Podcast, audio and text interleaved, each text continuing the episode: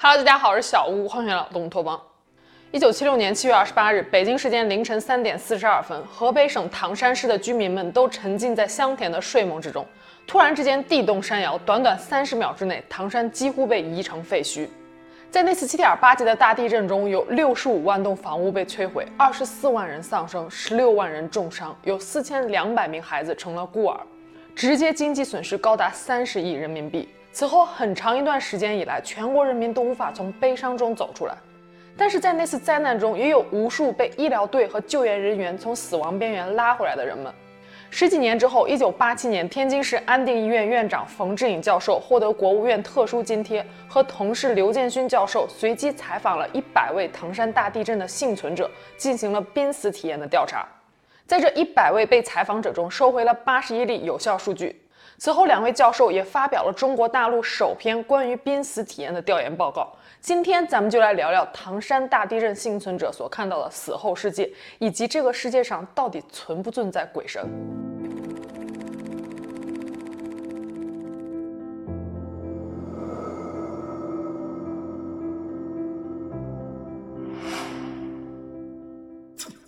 冯志颖教授和刘建勋教授的论文于1992年首次在《中华精神神经杂志》上发表。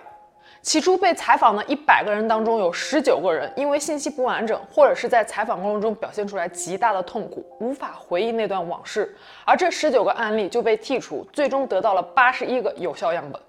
其中男四十三例，女三十八例，平均年龄在三十一岁，十八岁以下的未成年人有四例。他们当中有七十六人在那场灾难中成了终身瘫痪，其中完全性瘫痪者五十四人。也就是说，这些受访者都是在地震中遭到了严重人身伤害的人群。地震当年年龄二十三岁，初中毕业的刘女士，曾经是一位工厂的工人。她在地震中被倒下的房屋砸断了腰椎，从此呢就导致了下半身瘫痪，只能在轮椅上度日。根据面目清秀的刘女士回忆说，在被砸倒的那一瞬间，她根本没有感觉到害怕，反而觉得自己的思维变得无比的清晰，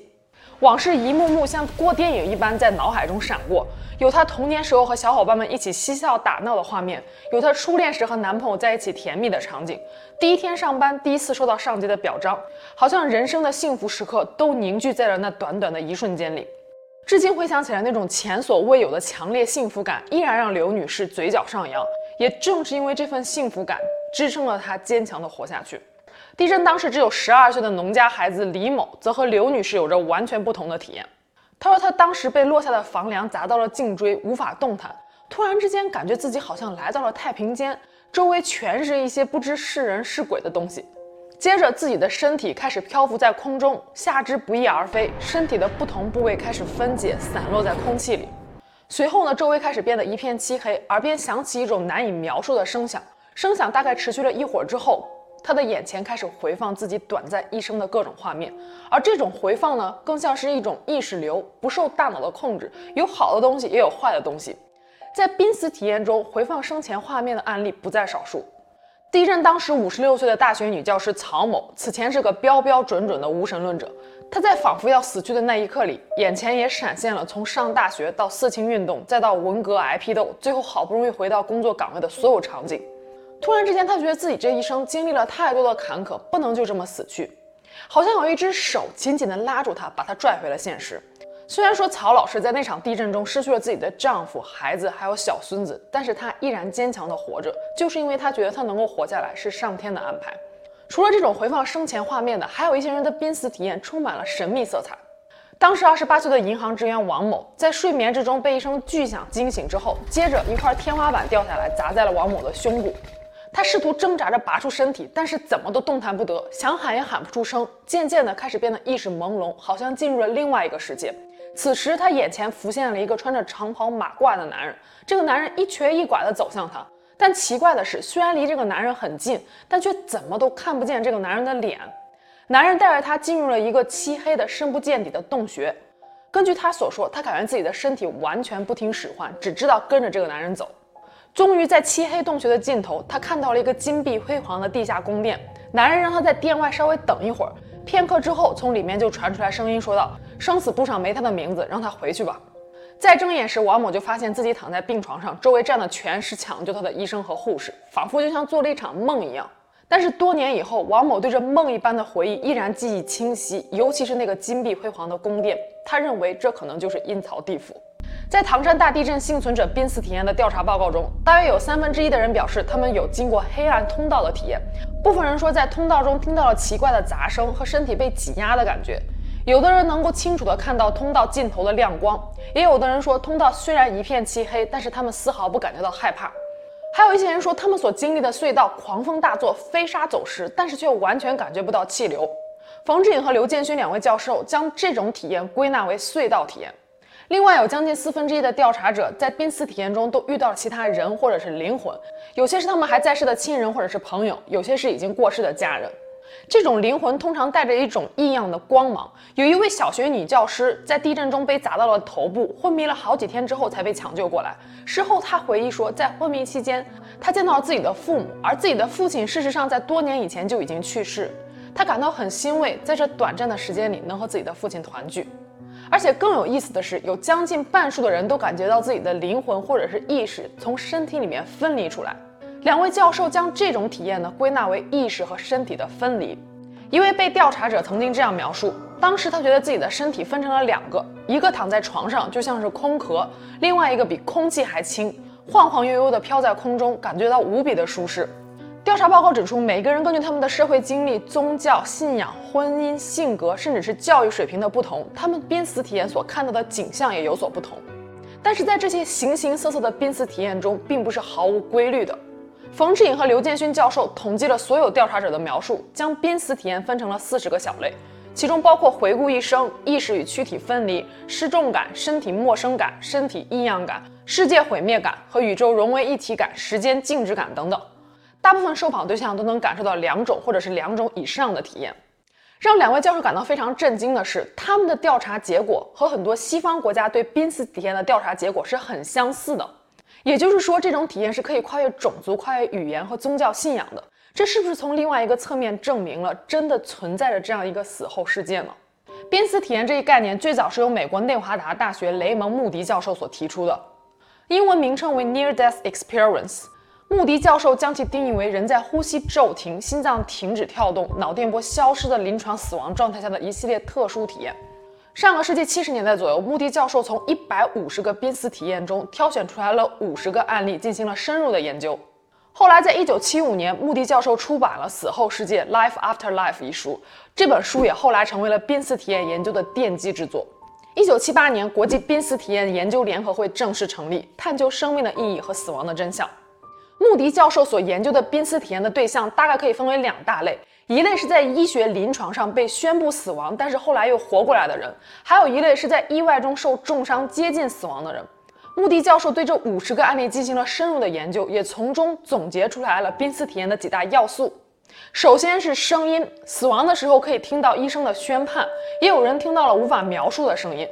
还有人听到了非常悦耳的音乐声。第二是旁观自己的身体，这和唐山大地震濒死体验中意识和躯体分离是相呼应的。那第三呢，就是黑暗的隧道，往往濒死体验者呢会进入一个黑暗的空间，可能是洞穴、峡谷，甚至是排水沟或者是烟囱。在黑暗隧道里面，有时候还会伴随着一些声响，这个和唐山大地震的濒死体验报告也是一致的。第四呢，就是见到已故的亲友。第五呢，是看见发光的生命体。这个发光的生命体由远及近，由灰暗过渡到非常明亮，而这种光亮并不会让人感觉到不舒服，甚至可以从光亮中感受到温暖和慈爱。不同宗教信仰的人对这样一个发光的生命体有不同的认知。就比如说，基督教徒会认为这就是耶稣基督，而犹太教的人呢会认为这就是天使。没有任何宗教信仰的人认为这就是一个发光的生命体。之后呢，濒死体验者会和这个发光生命体进行交流，但这种交流不是通过声音，而是通过思想和意识的交流。第六呢，就是回顾一生。发现，不管是在中国的濒死体验研究，或者是西方国家，回顾一生都是一个出现频率非常高的环节。但是这种回顾并不是长时间的，往往是在一瞬间就完成了。最后一点呢，第七，濒死体验者会感到边界或者是限制，可能这个边界是一道门、一个栅栏、一条河，甚至是一座桥等等。往往在濒死体验者想要跨过这条界限的时候，就会被一种无形的力量给拉回来。有一些濒死体验者甚至说，他们根本就不想回来，但最后都不知道是怎么回来的。康涅狄克大学心理学教授肯尼斯·瑞在穆迪教授的研究成果之上，又提出了濒死体验的五阶段模型。第一阶段会在死亡的时刻出现一种宁静的感觉，第二阶段会感觉到灵魂从身体里分离出来，第三阶段会进入一种黑暗的状态，第四阶段看到光明，第五个阶段进入光明之中。并非所有的濒死体验者都会经历这完整的五个阶段，而且根据濒死体验的深度不同，他们所能回忆起来的细节也有所不同。在近二十年以来，关于濒死体验的学术报告在很多权威期刊上被发表。那么，死后世界是不是真的存在呢？十七世纪，法国哲学家笛卡尔提出了心物二元论。他认为世界存在着两个实体，一个是物质实体，一个是精神实体。他们各自独立的存在和发展，谁也不影响和决定谁。精神的本质在于思想，物质的本质在于广袤。目前所普遍接受的唯物主义和心物二元论是有着本质不同的。唯物主义认为物质是第一的，就比如说大脑；意识是第二的，就比如说大脑复杂神经系统中所涌现的现象。兴奋唯物主义的人认为世界的本源是物质，万事万物都是由物质派生出来的，所有的事物都有固定的规律，而这些规律是客观的，不以人的主观意识为转移的。一九九四年，美国亚利桑那州大学麻醉学与心理学教授史都华·哈莫洛夫和英国物理学家罗杰·彭罗斯共同出版了一本书，叫做《Shadow of the Mind》。在书中，二人共同提出了调谐客观还原理论，中心思想就是说，人的意志就像是存在在大脑中的一个量子计算机一样，人在死后，这个程序并不会消失，而是会回归到宇宙当中。这就从物理学的角度给濒死体验提供了一种可能的解释。两位教授认为，人类的灵魂是一个起源于神经元内部的量子过程，存在于脑细胞的微管结构之中，不同于传统观念认为的意识是大脑神经元链接的产物。而史都华和罗杰认为，人的意识活动是大脑内神经元细胞微管内量子引力效应的结果。灵魂和意识是宇宙的基本构成，在时间诞生的时候就已经存在了。人在死后，心脏停止跳动，血液停止流动，细胞微管虽然失去了它的量子态，但是其中的量子信息并没有遭到破坏，也不会遭到破坏。量子信息将离开肉体，重回宇宙，这就是一种我思故我在的状态。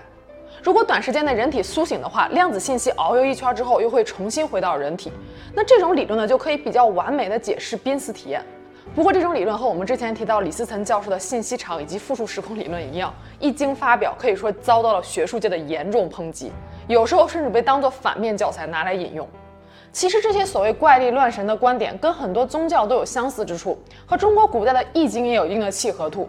易经中说到：“是故亦有太极，是生两仪。”宇宙最初就处于一个阴阳未分的混沌状态，也就是无极，而后形成万物的本源，混天太极。易经认为宇宙的诞生过程就是从无极而太极，太极的鱼眼就是阴阳两界的通道。这也对应了李思岑教授的复数时空理论。我们所在的物质世界就是实数时空，意志所在的世界就是虚数时空，也就是灵界。宗教里的神都是自由意志的化身，他们可以不受时间空间的限制。那么我们再回到最初的问题：死后世界是否真的存在？到底有没有神呢？我来跟大家分享一个小故事。多年以前，有一个无神论学者在一次演讲中跟他的观众说道：“这个世界上绝对不会有神的存在。”说着还在讲台上高声挑战道：“说神，如果你真的存在的话，那你就现在降临杀死我吧。”说完之后，学者还故意等了几分钟。不过可想而知，什么都没有发生。学者非常得意地跟台下的观众说：“看吧，神根本就不存在。”这个时候，观众席里面有一个老妇人缓缓站起来，跟这位学者说道：“先生，您逻辑缜密，一看就是饱学之士。但是我有几个疑惑，不知道先生可不可以替我解惑？”接着，老妇人悠悠说道：“说多年以来，我相信神明的存在，心中也慢慢有了神的教诲。在我恐惧的时候给我安慰，在我悲伤的时候使我快乐。同时，我也谨记在别人需要帮助的时候给予帮助，最大程度地将善意传播出去。”因为相信神明的存在，我的人生变得更加幸福和快乐了。但是如果有一天我死了，死后我发现神根本不存在，那些教诲也不存在，那么请问我这一生到底损失了什么呢？全场一片寂静。这位学者思考了一会儿，说道：“我想你什么都没有损失。”老妇人接着说道：“那我还有一个疑惑。”假如我不信神，可是我在死后却发现神是真实存在的，那些因果报应、天堂地狱、六道轮回也都是存在的，那么此时我又损失了什么呢？学者竟无言以对。最后呢，这周的会员视频是曾经轰动一时的普渡大学华人女博士碎尸案。以往我们看到的很多案件中，女生都是处于一个受害者的地位，而这期案件中呢，女生却成了残忍的加害者。如果订阅了会员的朋友，别忘了打开小铃铛，准时观看。我们下期节目见喽，拜拜。